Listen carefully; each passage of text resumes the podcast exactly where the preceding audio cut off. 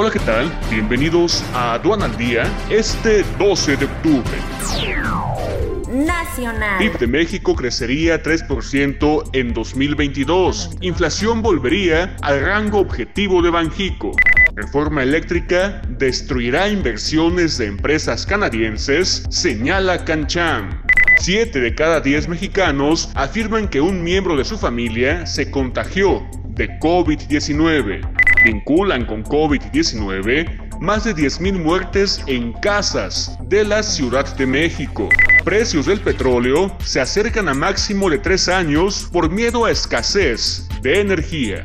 Iniciativa privada cretana rechaza reforma en industria eléctrica.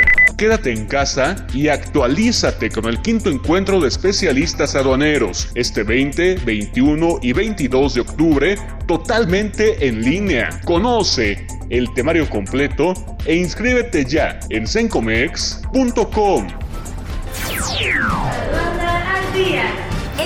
Es un servicio noticioso de la revista Estrategia Aduanera. EA Radio, la radio aduanera.